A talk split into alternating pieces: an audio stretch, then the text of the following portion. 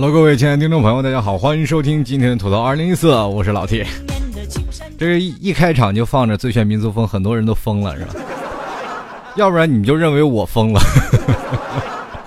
好了，其实放着音乐还是今天跟呃这个我的想说的主题还是有一定的关系的。呃，大家都知道，一放这个音乐，我们就知道会有什么人出来，广场舞大妈呀。今天我们就要来聊一聊我们中国大妈啊，他们是什么样的？其实，在中国大妈在国际范围当中当中都已经很有影响力了。你不要认为你自己啊，说哎呀，中国大妈一直是以调侃的形式，或者说哦，特别看不起中国大妈。今天我就给大妈平反来了，他们有地位、有身份，因为他们都是妈妈级，而且很可能您的父母也身在其中啊。我们就今天今天就来全方位分析一下跳着广场舞的大妈们吧。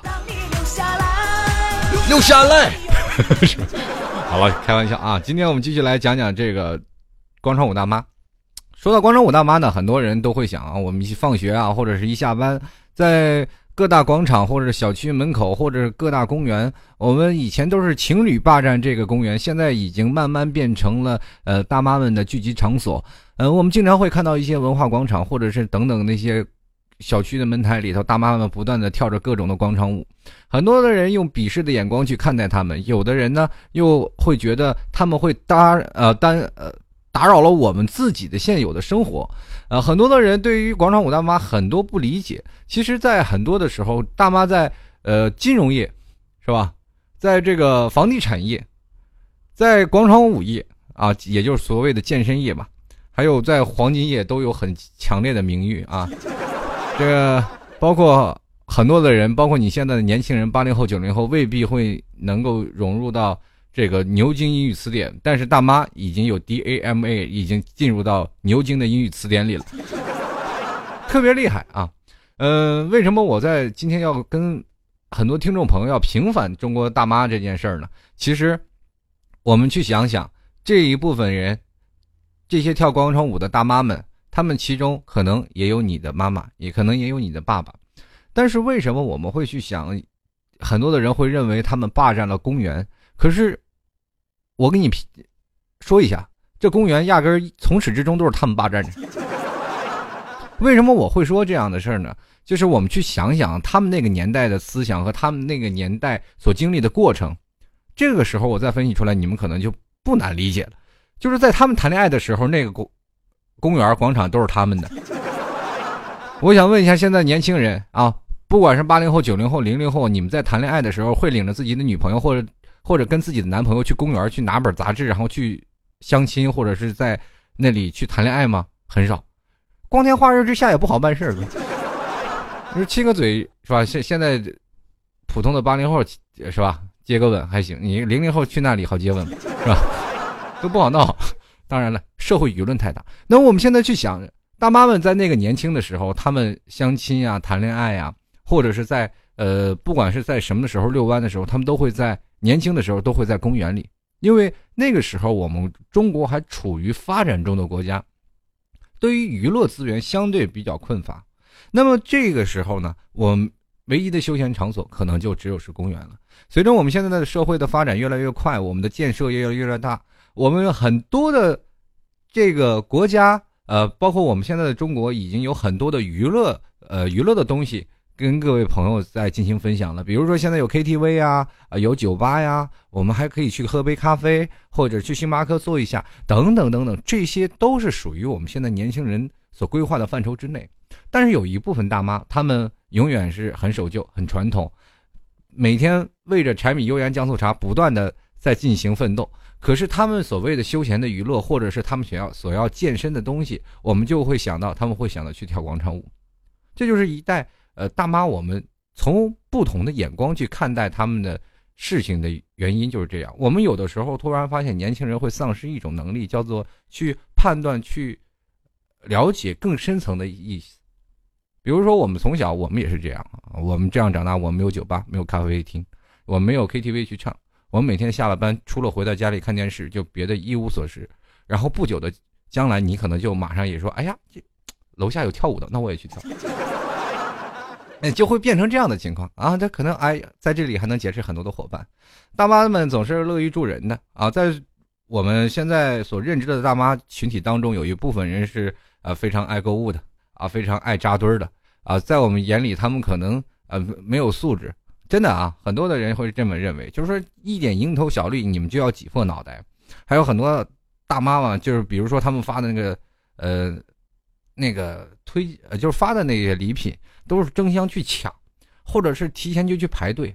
你就非常不理解，经常你会发现你的妈妈或者你的爷爷奶奶，他们会经常拿着小筐，早上五点钟就出门去排队，就是为了省十块钱。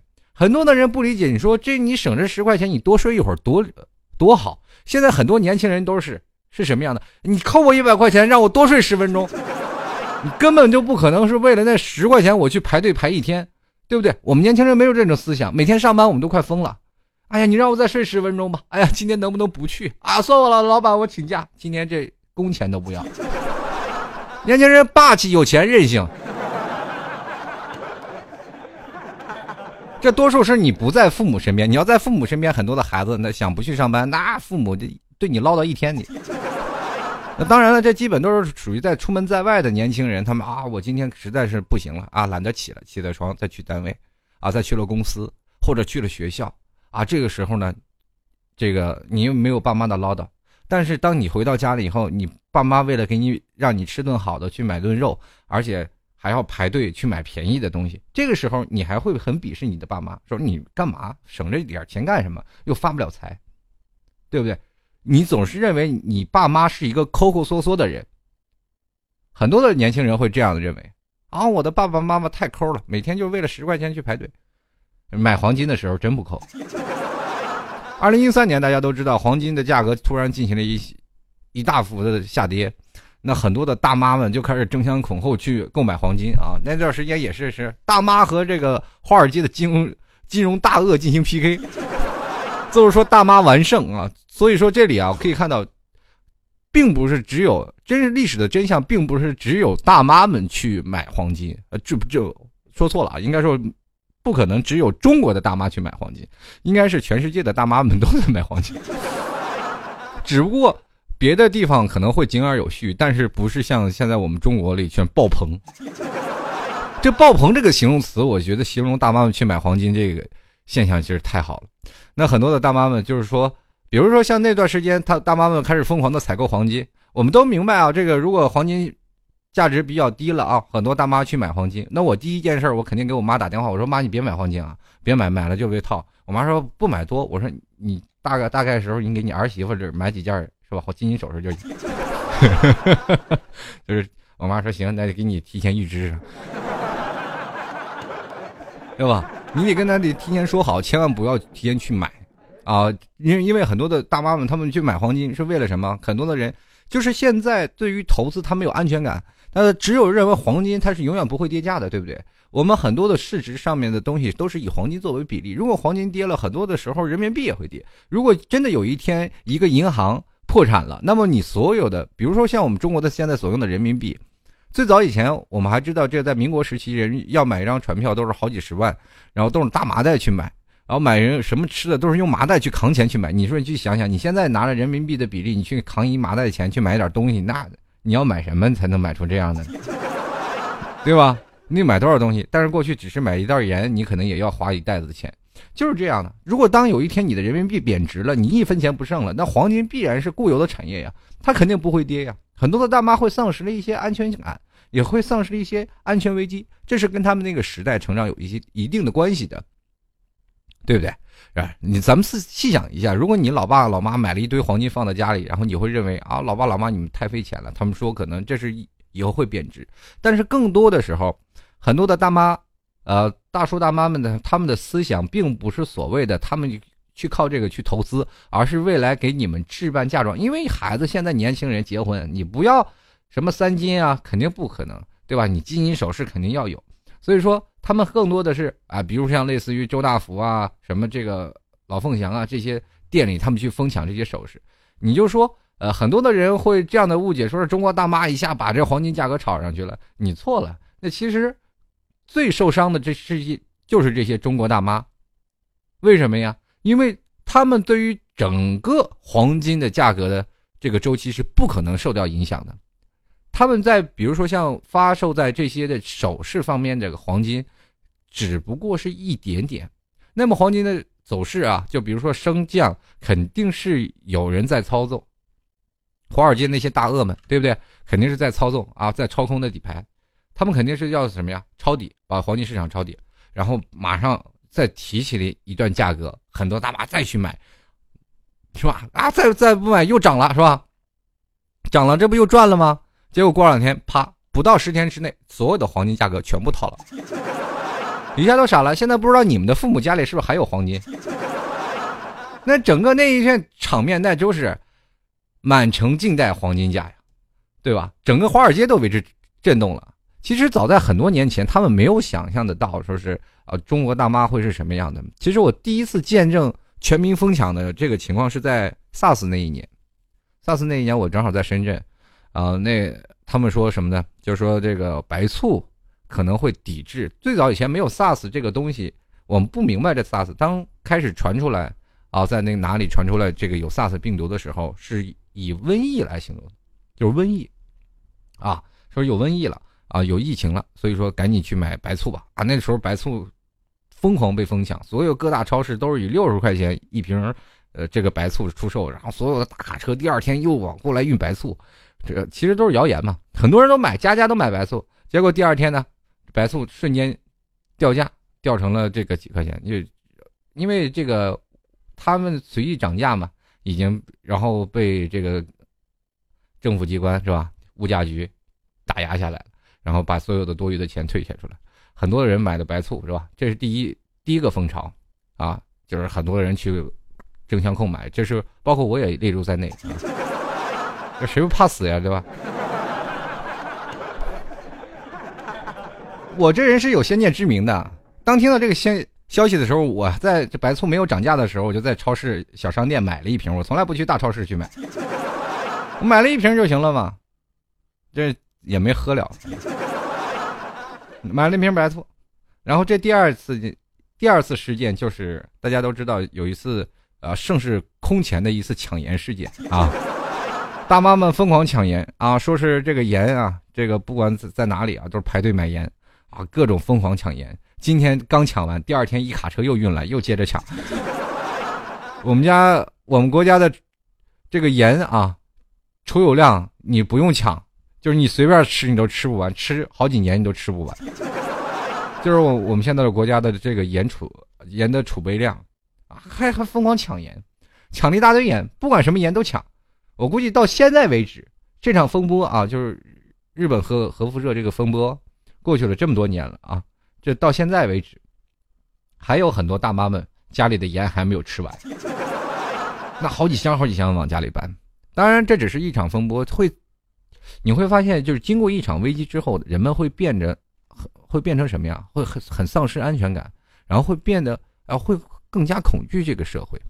那么现在我们近几年，现在很多人说开始跳广场舞大妈了，不管是他们买这个黄金啊，也如好如何。我们应该从另一个角度去看待他们的问题，比如说像他们买黄金，我们会跟自己的爸爸妈妈，比如说这买黄金的，在别人眼里是中国的大妈，在你的眼里，她只是你们一个普通的妈妈和爸爸，他们只是孕育，把你孕育成人的这么一个角色。可是后来他们在买黄金的时候，你对他们表示出了极力的不屑，说你为什么会跟他们去凑这个热闹？他会给你讲一堆大道理，说现在很便宜，干嘛不买？再过段时间又涨价了，怎么样？这个。很多的人会认为这个大妈们他们去买东西是怎么样？其实这就是一个呃，属于一个人的非理性抢购，对吧？他并不是很理性的去，他是属于非理性的，随随便跟大溜。你会突然发现有一点问题啊，就是在我们年轻人之间还有很少出现这样的，比如说像你的爸爸妈妈们，很容易就被附近的别的大叔大妈们所容易煽动，比如有些什么事情。啊，比如说你要抢一个什么东西啊，就哪怕你不想买，但是第二天，今天这个叔叔来了，跟你讲这事儿；明天那个阿姨来了，又跟你妈讲这事儿；第三天，你妈会跟会马上也去买，买完了以后，他会跟另一个叔叔阿姨继续去说这事儿。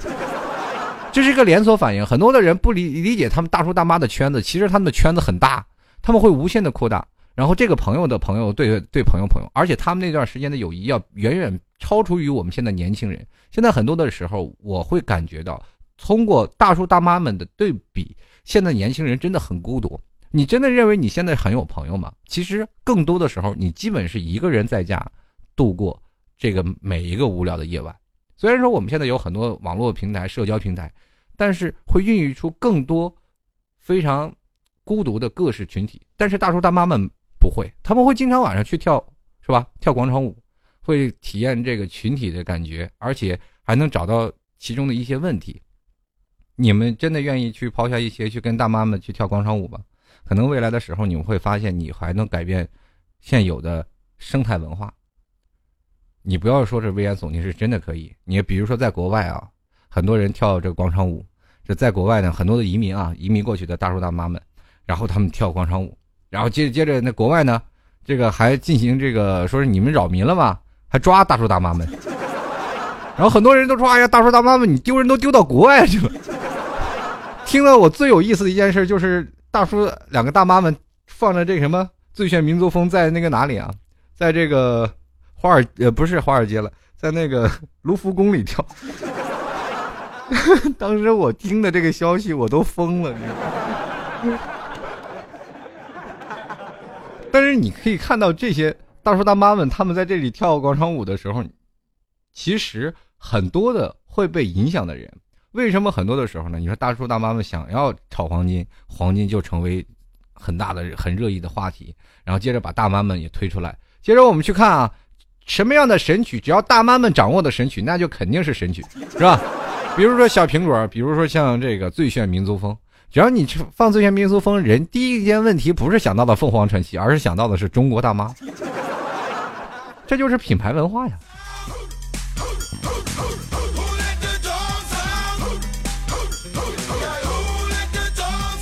就是现在很多的时候啊，像这些大妈们，其实也挺可怜的啊，他们现在。已经开始疯狂的去买黄金，可是买了黄金了以后呢，最后还是容易被套牢。现在的很多的人都不愿意去玩下去了，因为黄金是很多的人他们在幕后去操作的嘛。所以说，现在很多的老百姓我们缺乏一些投资渠道，然后呢还要缺乏一些什么样的对中国的股市和房地产价格充满很不确定性啊。很多的说大叔大妈们去买房，比如说像买房的很多都是大妈们，她买了房就是为了什么呀？安逸。说有一个家，最起码孩子得有一个住处，是吧？他们就疯狂的买房子，但是现在很多的家庭毕竟还是贫苦老百姓，想要投资房地产，他可能没有那么多的金钱，所以说呢，想要的入股呢，比如说现在很多老百姓大叔大妈们进入股市，那基本都是穿着衣服衣服进去，光着屁股出来。现在中国的股市都熊成什么样了，对不对？你所以说，他们对于这个投资方面还是有一些匮乏。啊，会觉得啊，这些渠道比较现在缺乏。那很多理财产品呢，那肯定百分之八十他们都会认为是骗子，他不太了解这些理财。那么接着呢，还有一个重大的问题就是养老问题。他们其实真的想要有一个自己的渠道，然后来把自己去养老。现在现在很多的。老年人对自己的孩子都没有信心，他不一定会想到自己的孩子会能养活自己，或者用另一种眼光，他会想到现在的孩子真的压力很大。我们真的不想给孩子一点压力。就像我的爸爸妈妈跟我来聊天的时候，我有的时候会经常想，我说不行，我回去吧。呃，我在想，我再奋斗几年，如果奋斗不好，我就回去。他说你回来干什么？我说你毕竟你们二老在这儿，我我不回去。你们这个干什么呀？他们总是说啊，不行，我们去养老院。说到这里，就是让你心里特别难受。他们在这为为之奋斗了一辈子，其实很多的东西都是在一直在为你奋斗。可是我们后来瞧不起的人是谁？就是他们。这很多的人，你说句这话，我跟各位朋友说，就是实话。很多的人都会这样的认为，很多的现在年轻人都非常瞧不起自己的爸妈，说觉得自己大妈很幼稚啊，或者是他们做一些事情都很让人不能理解。包括我前两天，我的妈妈也是这样。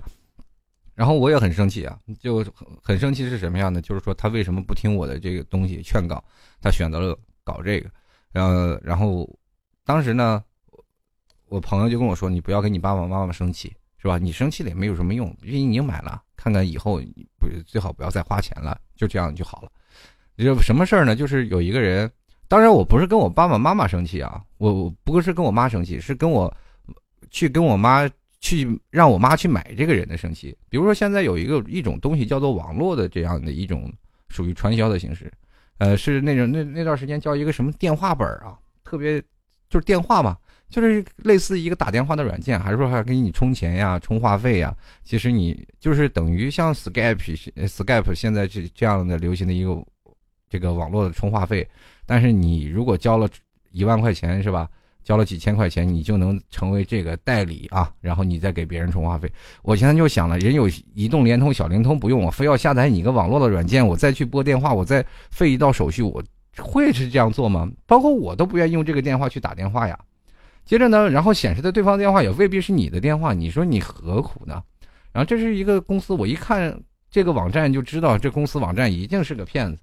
然后我就跟我妈说：“你千万不要买。”她说：“已经买了。”我说你买了以后就千万不要再投钱，然后结果那个旁边，我妈的那个朋友还跟我说呢，哎呀，你孩子你不知道这个东西好，我说你有病啊，就找我妈这个送这个东西，我其实我当时就很生气，很生气这样的，我说我妈为什么要这样？我妈说现在待着也没事干，你说你能挣点钱是点钱，这你还以后还要娶娶媳妇儿，你说说到这些时候，我心里就很很闹心啊，对吧？你是为了娶媳妇儿，你是败家呢还是干什么？这个时候我是没有办法，我只能跟他说，过了一段时间，说是什么公司给什么配什么 iPad 呀，是吧？我当时听我说啊，还给配个 iPad 还不错，一拿过来一看，就是市值上不值两百块钱的，也就值个两百块钱的一个平板，安卓平板，然后给你送上去的话，就很很杂牌的一个，然后给你送给你，然后就给你估值是四千块钱。我说什么玩意儿四千块钱？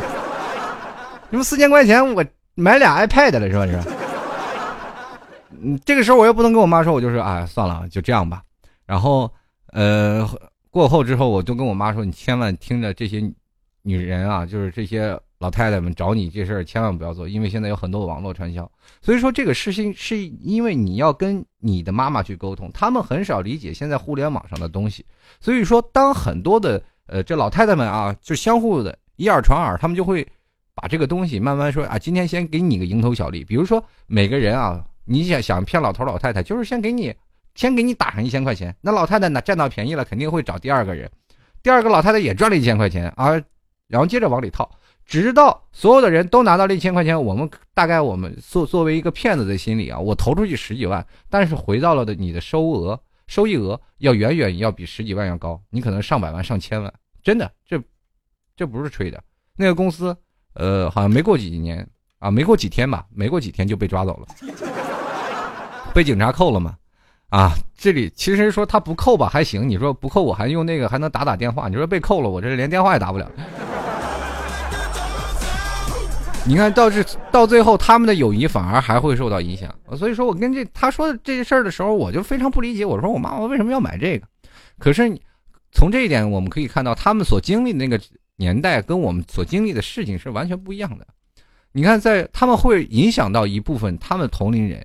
就是说，我需要干点什么，可能第二个人他也会干这样的东西。就比如说，像在很多在移民国外的大妈，我刚才所说在卢浮宫跳广场舞的大妈们，那么他们很多的时候在纽约的街头，在很多的地方，呃，我们都能看到，不只只啊，不仅仅只有中国大妈，而且还有国外的那些大妈。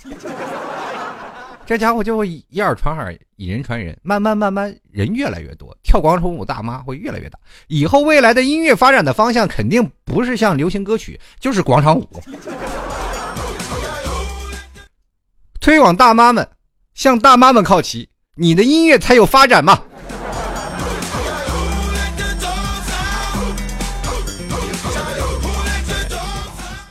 所以说，现在我们所谓的中国大妈已经不再是一种称呼了，它代表的是一类人。那么这类人稍微是有点钱啊，但是呢，却是缺乏一种经济投资的一些常识啊，就是有的时候就是很盲目的跟风，对吧？想有点赚点钱就炒什么，但是往往都是啊，怎么说呢？就是往往都是挣不到什么钱。嗯，反正是不管怎么哪里啊，就是说，别看把中国大妈是形容的很神乎，其实这些大妈大。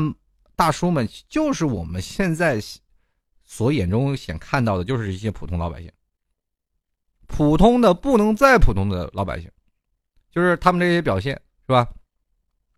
他们的群体，他们是有一个群体特征啊，大妈们都是集体活动，然后呢，这个生活圈圈子又很密切相关。那么他们这个东西你也特别有意思啊，你去往这些大妈们这个堆儿里一扎，你跟他们聊，什么局势都能知道啊，我整个国家的经济局势啊。和这个决策是紧紧相连的。如果你看啊，如果说国外人想调查中国经济的话，就看大妈的走向。比如说今天大妈开始买房了，哎呀，今天中国的房价掉了，是吧？今年的蔬菜啊哪儿啊开始排队了，大妈们开始排队了，好，是吧？白菜价开始降价了，是吧？这是与我们国家的决策是息息相连的。如果有一天你看到一个大妈们在哪里去排队，我们就知道哪里要出现一个动作了。比如说最近互联网开始逐渐接近大叔大妈的生活了，双十二。大家都知道，十二十阿里巴巴现在在每年双十一、双十二，双十二是连锁各大超市啊举办了一件什么呀？支付宝打折、打折促销的一个活动，打五折嘛。那你看那超市盛世空前，所有的超市都被挤爆了。那支付宝那必须的，你你这样去看，人国家说哦，阿里巴巴上市，这又搞了个大动作嘛。所以说现在有一种经济体系叫做大妈经济啊。这是我跟你说，大妈经济是真正的接触到了这个中国经济的脉搏啊！这是，如果有一天大妈不买东西了，那中国真不太好说了。那就，我们首先要了解一些事情，比如说像我们一直在鄙视自己的爸妈，就像我一直在强调，他们还有很多年轻人一直在。鄙视中国大妈，说是你们丢人都丢到国外了，能不能咱们就丢在中国？还有很多人说你大妈们扰民，你放点音乐。其实，在有些时候，我们去想想，在晚上七点多钟的时候，你放音乐真的不扰民。那你看，像老 T 半夜十二点还在这唱歌呢，那绝对是扰民，你知道很多的很，我旁边邻居都疯了，你知道吗？有段时间，我我现在租的这个房子旁边都没邻居，真的，左面也没邻居，右边也没邻居。然后就我。隔壁对面的那那家邻居也要搬走了，这完全不是危言耸听，这是实话，真实话。一开始我住这里呢，然后我左边那个邻居呢，然后还有，啊，这后来呢搬走了，这再也没有动静了。那我右面这个本来就一直没有住人，最后，呃，搬进来一个公司，哈，可能偶偶尔住一下，最近突然发现也没有人住了。然后我对门这个是我来之前，他人家就已经住在这里了。然后这两天我突然发现门口贴了一个“此房出租”，所以说这个时候我才会发现我才是比较扰民的一个，是吧？这人生就是触犯天煞孤星啊！这好了，这个其实我们在说到这些大妈扰民的时候，我们肯定会很多的人会说这些人啊，说大妈怎么样？其实我们要。经历去分析一下大叔大妈他们经历的事情，你就完全要超乎你的想象。那段时间他们上学其实真的很困难。所谓说上学那都是知识分子，但是在那段时间大跃进啊，还有文革时期，知识分子反而是最不吃香的，啊啊，反而你知识分子还要下乡啊，那段时间还要打压知识分子，然后提高中农啊等等，是吧？在这里他们的其实经历的波折要比你的多。在他们小的时候，他们就是非常的动乱的时期，在我们中国政治非常动乱。接着呢，当他们慢慢长大了，是改革开放了，那段时间人们开始慢慢走向从社会主义社会，然后开始慢慢走向啊资本主义资本主义社会的这一个走势嘛。啊，我们突然发现，你看他们经历过很多的上学都上不了啊，那天天是什么打这个啊打那个是吧？天天在斗啊批斗。他们小时候真的有失过学，小时候失学，然后接着慢慢经历过贫困。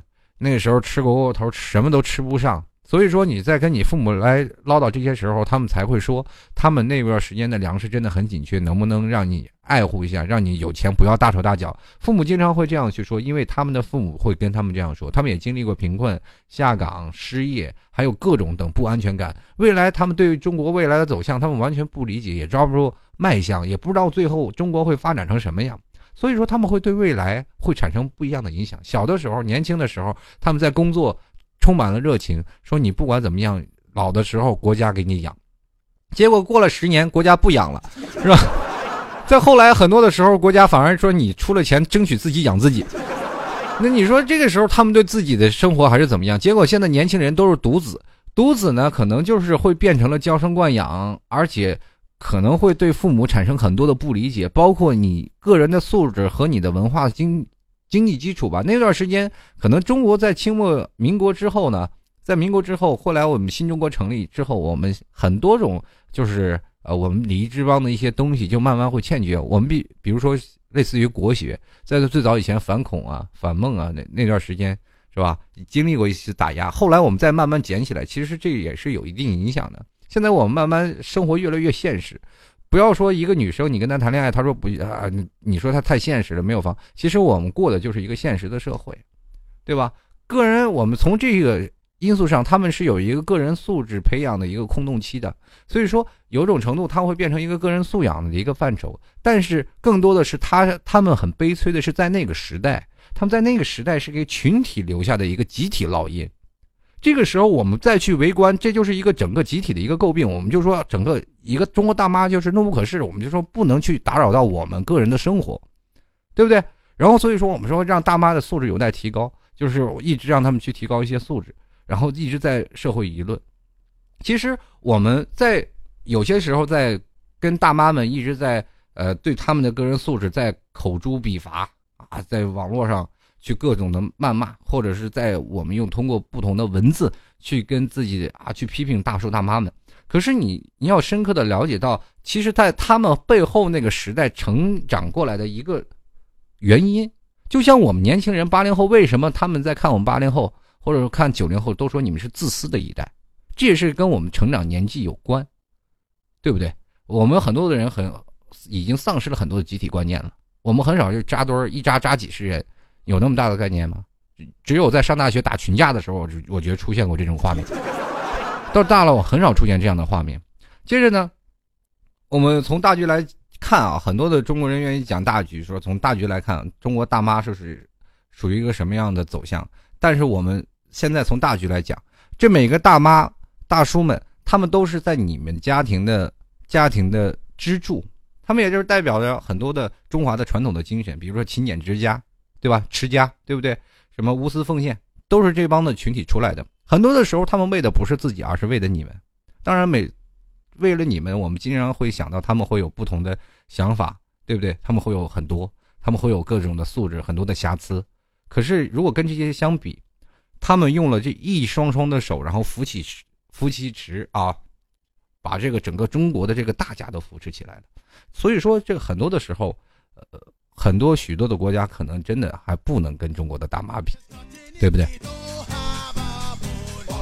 其实我们真的应该把大妈变成一个非常有正能量的词儿，就比如说像坚韧、勤劳啊，充满正能量的词汇都应该夹杂在大妈他们之中。我们应该跟他们少有一些误解。我们很多的年轻人都是在吐槽，但是很少去看到背后的故事。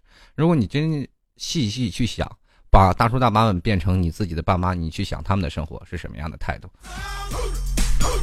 好了，各位亲爱的听众朋友们啊，这个给自己打条广告。最近老 T 在参加一场活动啊，这个参加了一个比赛——全球华语网络主播大赛，名字听得很霸气。很有幸啊，老 T 的进了三十强，然后在决赛的我做了一个作品叫《反斗西游之可怜的猴子》，然后在参赛的。呃，这个作品当中，然后希望各位朋友都能进行投票啊，到这里给我老 T 投个票，因为我比较晚了，我昨天好像才上传的。然后这个很多人，因为这个决赛到十五号就结束了，所以说如果要听到老 T 现在正在说这个节目的话，欢迎各位赶紧过来给我投投个票。那投票呢，你可以加入群啊，加这个群投票幺幺零三幺六幺零七。你在里面进去了，你就说我要投票啊！很多人他们就会把这个地址发给你。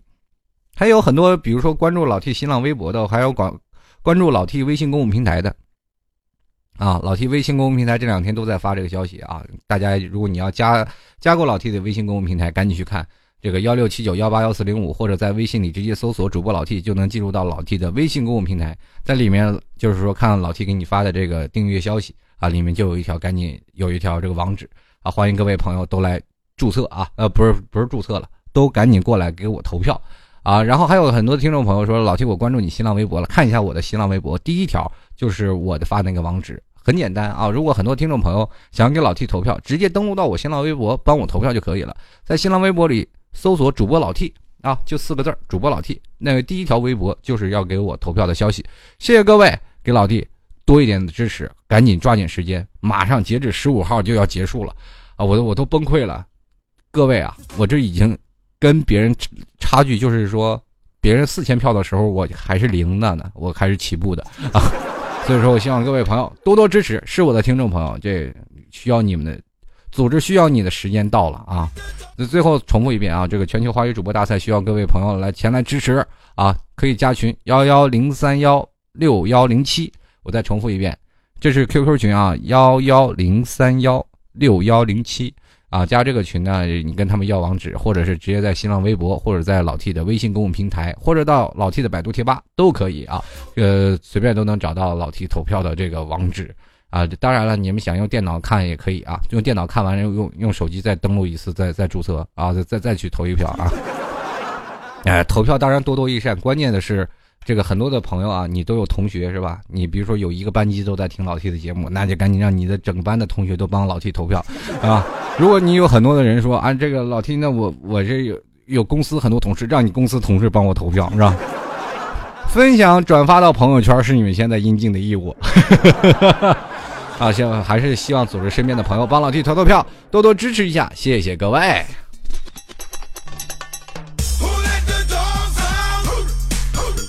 这是因为因为你们啊，这个给老 T 投票，老 T 才会变得更加美丽啊。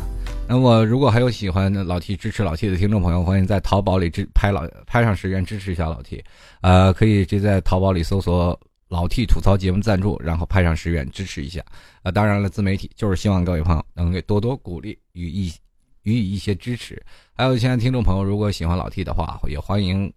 随便这个进入到老 T 的店铺啊，吐槽二零一四点淘宝点 com 也可以啊，直接进行淘宝的赞助。接下来我们来看一下听众留言吧。嗯，听众留言们，我们看看听众朋友都说了一些什么样的大妈。其实我这个不用看听众大妈说说什么啊，我就大概都能想到他们可能会说到一些大妈们跳广场舞啊或者买东西的事儿。哎，今天我们就来看一看，听大妈们都做了些什么。首先第一位听众朋友叫做风。钟摇曳的板寸，我，你的板寸得有多长？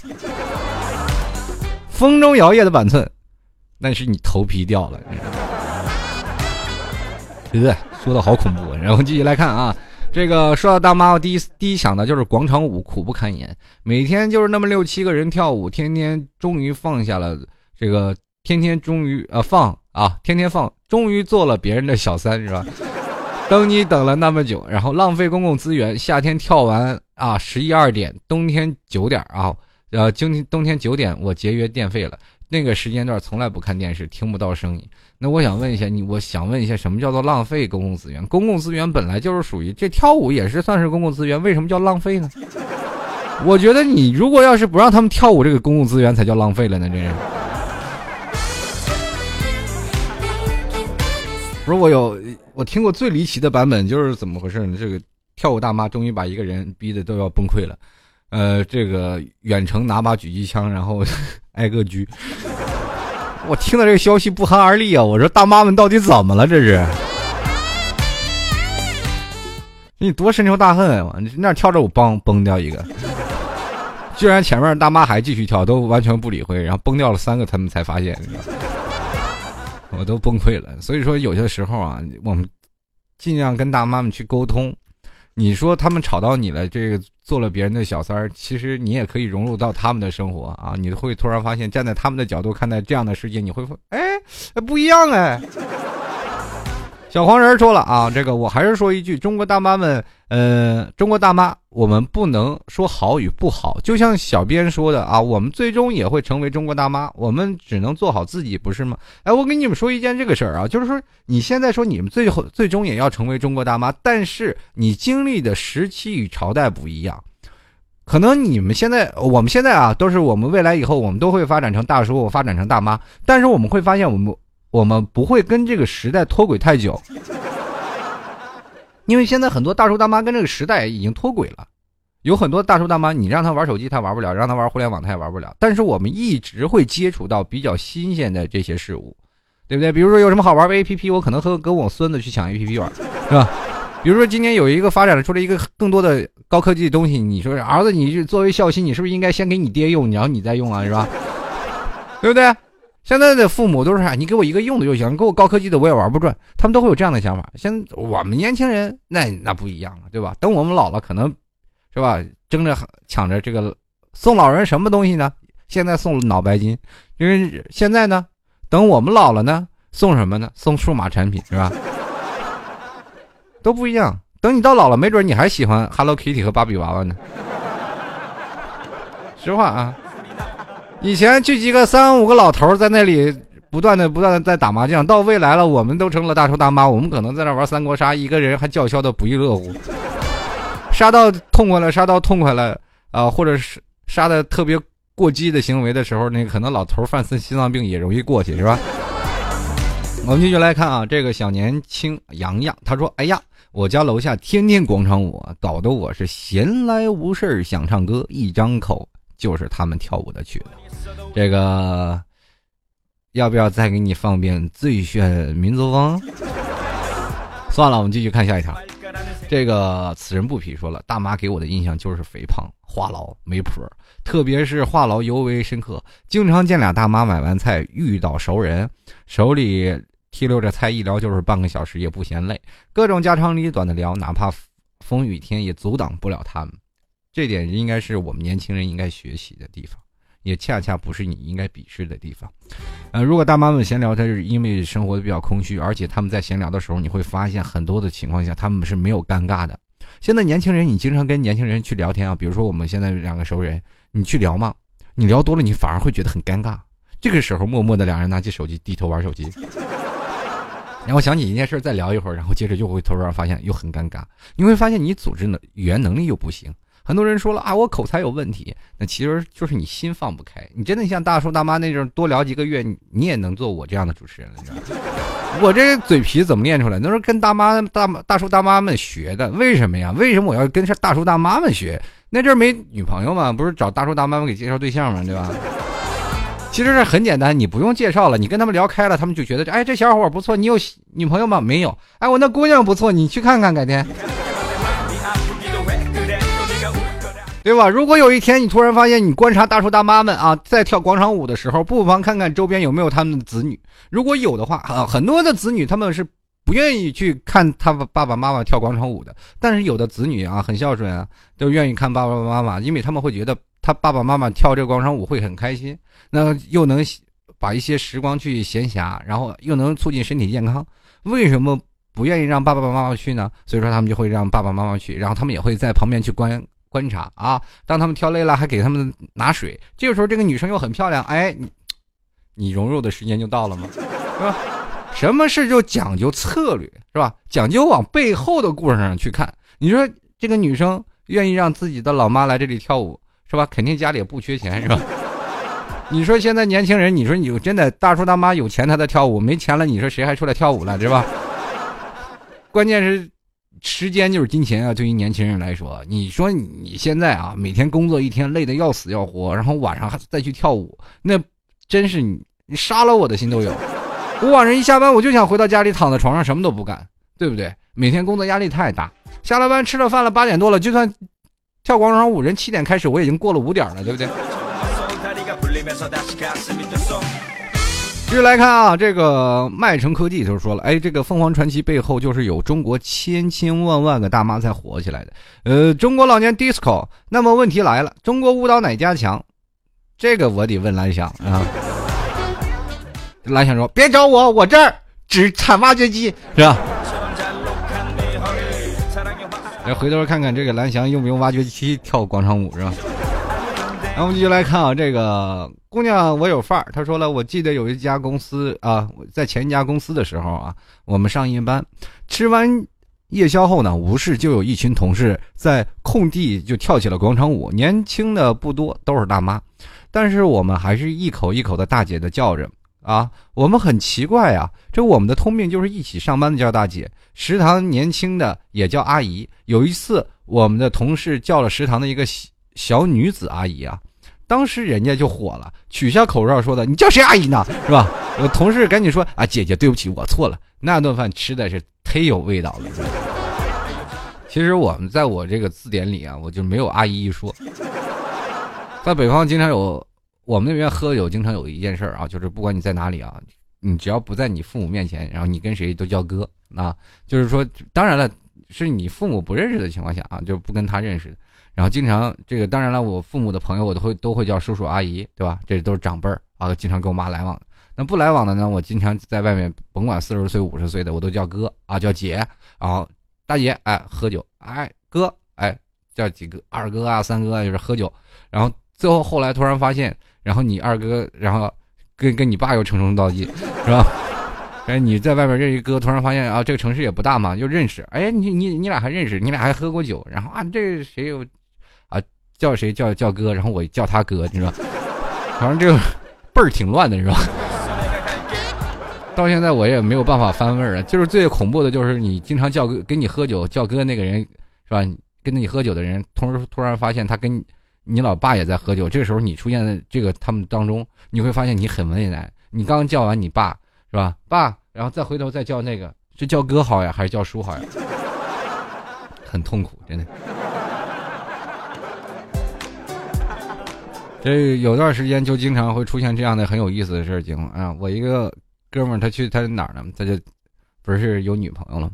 啊，去他女朋友家，去他女朋友家喝酒啊，跟老丈人未来的老岳父喝酒呀，跟未来老岳父喝酒，俩人喝喝喝喝高兴了，这辈儿啊，一开始叫叔叔长叔叔短，后来就叫哥了。这那个他也叫他老弟了，这弟兄俩喝的挺开心，然后他女儿来了，来快给你叔倒倒酒，真人真事儿啊！他姑娘当时就火了，这回头给给他给他叔削了好大一顿，你知道吧？喝点酒你就不认识我谁了是吧？继续来看啊，这个陌上花开人归来。他说今天看了个新闻，一个八十岁大妈把司机骂了十三分钟，最后给骂晕了。不得不说，大妈的战斗力挺强的，这可以。这大妈一看就是君子，君子动动口不动手嘛，对吧？这大妈还没抡抡圆了巴掌削他呢，这是。当然了，很多人都说了，大妈削也未必能削得过那司机啊。你要敢削我，我就敢躺在这个发动机前面，我动也不动，是吧？你要再过来，我就按表走了。就来看啊，这个，呃，疯狂的撸他就说了，这个我们在吐槽眼中的大妈时，自己的母亲是不是也在别人当中当成大妈来吐槽？真真的就是这样。就像我在节目。当中说的，我们每次在吐槽别人的时候，自己先想想你的爸妈是什么样的，想想他们这是怎么过来的，你再考虑是否应该抨击他们。你在抨击他们、吐槽他们的时候，你会不会是认为这个观点是正确的还是错误的，对不对？你们经常会说啊，大叔大妈们就就是为了一颗鸡蛋疯狂的去疯抢，你就这点出息。你要知道，过去的一颗鸡蛋对于他们来说是多么的困难，为了蝇头小利，为了十块钱，他们去排队，为的是谁？很多的时候，你真的。很难理解，尤其在我们现在这个发展中已经非常快的城市，而且现在我们都不愁吃喝了，我们在这个时候，我们再去鄙视自己的爸妈，你觉得合适吗？继续来看啊，L S C 五二零零幺二零。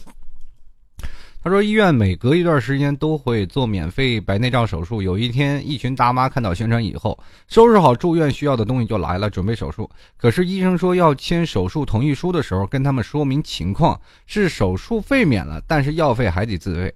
顿时，我们整个办公室都闹翻天了，闹了整整一天。顿时，我知道表这个表面的热情真是一种假象。那个大妈们直接恨不得把死人都骂活了。”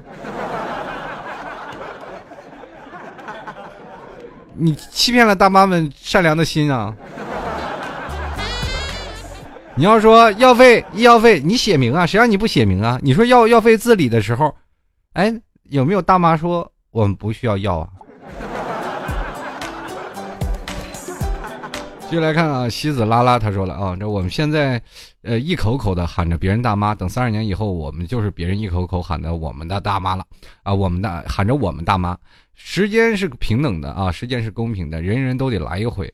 每个年纪都有每个年纪的乐趣。其实我觉得大妈们是很可爱的，也有很孩子气的一面。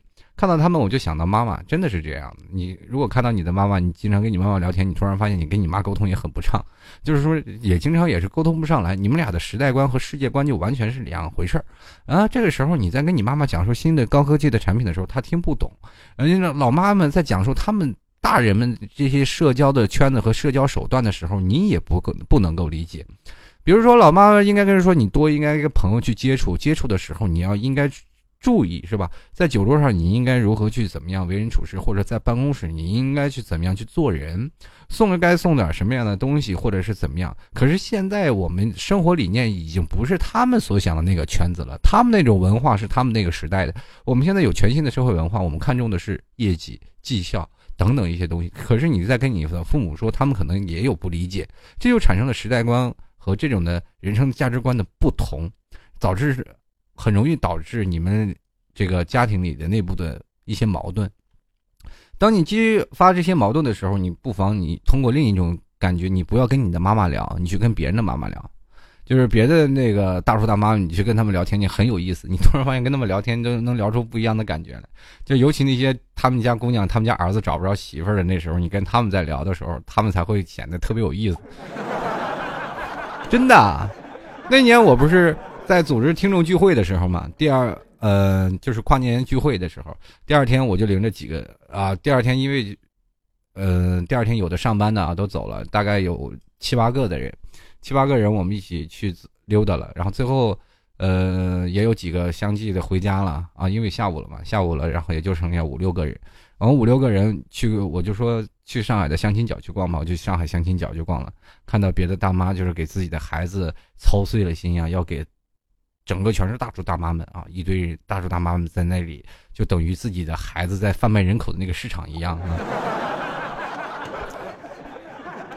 把所有的孩子都贴的明码标价，然后放在那里，就是这孩子多大了，然后怎么样怎么样，缺一男的，缺一女的，等等各种都有，啊，形形色色铺满了整个这一个公园。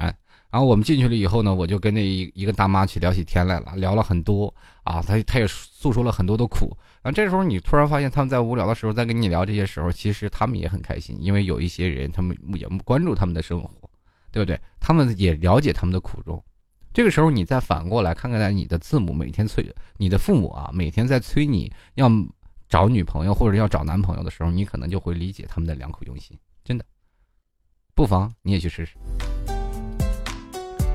这个。这个咪咪啊，他说了，说起大妈，我想起了寝室的大妈啊，给我的印象就是各种防范。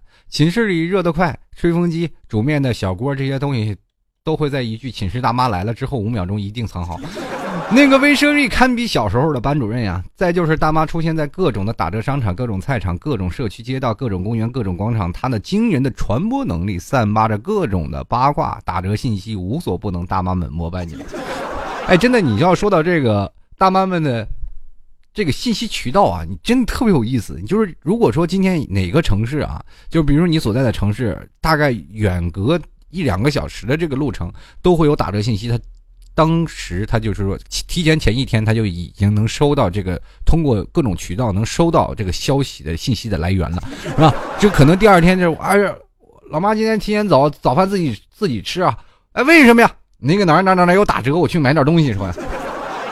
居家过日子，其实更多的时候，他们在买这些东西，更多的是为了喂饱你的肚子，明白吗？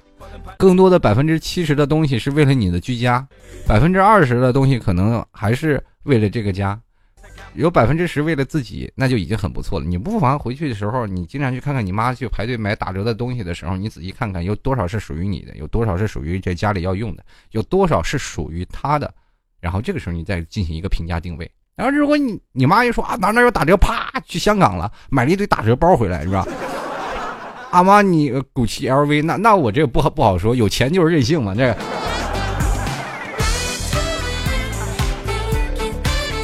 这个我们来看看 FLY 啊，他说这个 FLY TRI。什么 T R L D 九九这个朋友，他说今天体验了一把中国大妈的赶脚，这但发现啊，比真正的大妈还差好多级。今天是十二月十二日，超市刷支付宝支付五折，呃，进超市前呢已经没有了空购物车啊，只能堵在门口结里了，然后都不用工作人员收车了啊！大家来看看这个场面，有图有真相啊！最后一张是我抢的，好多货架都空了。这个我本想买的这个柔肤水也没了，有一中国大妈拿了一沓五号南孚电池，这得用几年呀？这我怕不过不了多久就没有电了。这个结账的台排的队伍已经绕货架好几圈了，下头的人们是排队长龙结账的。超市已经是不准再让人进入购物了。看到这场景，我想起了春运，想起了五幺二大地震，想起了非典，这绝对是场灾难。我要信土豪们一定不屑于此，是吧？这个我只想说明，中国的温饱阶层人还是太多了。你看，你看这些东西，你说买到了这些东西，说打五折，你为了以后啊，都是为了生活呀，生活的必需品呀，买回来了以后，这都是省下都是钱呀，金黄黄的银子呀，这剩下的钱能干嘛？不是还可以买黄金吗？对吧？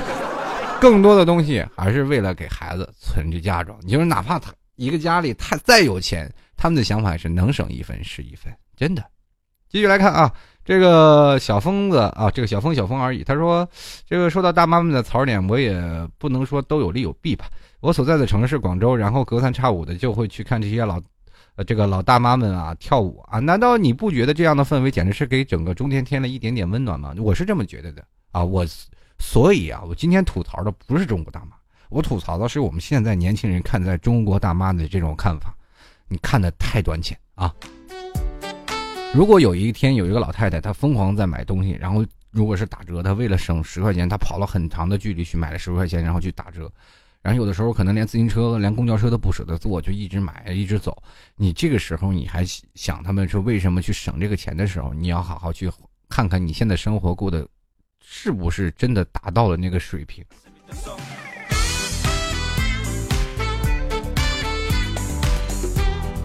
这个 F R O N A 三三三七七七的这位朋友，他说看到这个这个话题啊，我就好想艾特我老妈。如果他也玩贴吧的话，或者是你可以让他听我的节目啊。说他虽然没有那么夸张，但是去香港扫货的功力也不是盖的。但是我母上大人看起来可不像五十岁的人啊，年轻的嘞。你说这话的时候，我就觉得你你母上就是属于有钱任性那种。就像我节目当中说的，就是如果去香港去扫货的人，往往那都是太任性了，是吧？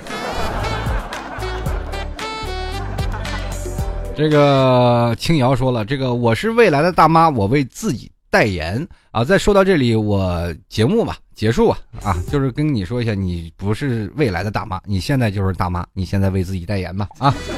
好了，各位亲爱的听众朋友，首先非常感谢您收听老 T 的节目。到未来不管怎么样，我们还是要正确的看待大妈的历史。如果有时间，你会跟他们聊聊他们那个年轻时候是怎么过来的，你就会知道他们年轻和你现在年轻人的思想的对比是完全不一样的。呃，很多人有文化了，有个人的素养了。我们可能很多人会提倡现在中国的礼仪之邦的素质问题，但是在这里，我们首先要明确一个思想：你有的时候你什么问题，你真的能做到吗？你真的会可以给老人老太太让座？你或者你会会做到很多的时候，老太太摔倒了，你会给他们去扶吗？很多的精神的文明的建设，比如说个人的素质，我们在公共场合去嗑嗑瓜子儿，或者等等等很多东西，我们。我们都不可能做到一应俱全，你我为什么要要求大妈们、你的爸爸妈妈们要一定要做到呢？还有有有一点，最后我们有的时候看待问题，不要看表面，往更深层次的去看。如果喜欢老 T 听众朋友，欢迎各位朋友前到老 T 的那个参加华语主播大赛去投个票。呃，可以在新浪微博里找到主播老 T 的第一条博文啊，里面就有老 T 的这个。呃，老 T 的这个投票，哎，同样也可以加入到老 T 的微信公共平台，呃，微信里直接搜索主播老 T 就可以搜索到了，或者加添加微信号幺六七九幺八幺四零五，呃，或者有的听众朋友说想要加 QQ 群，从 QQ 群里让他们直接给你发链接的，也可以直接输入 QQ 群的账号啊，QQ 群的号号码是幺幺零三幺六幺零七幺幺零三幺六幺零七。啊，好了，各位亲爱的听众朋友，谢谢你们投入宝贵的一票。时间紧迫啊，希望你能够组织你身边的朋友、同学都来帮助老弟投票。在这里，最后跟各位亲爱的听众朋友说声再见了，我们下期节目再见，拜拜！记住投票哦，千万要投票啊，拜拜。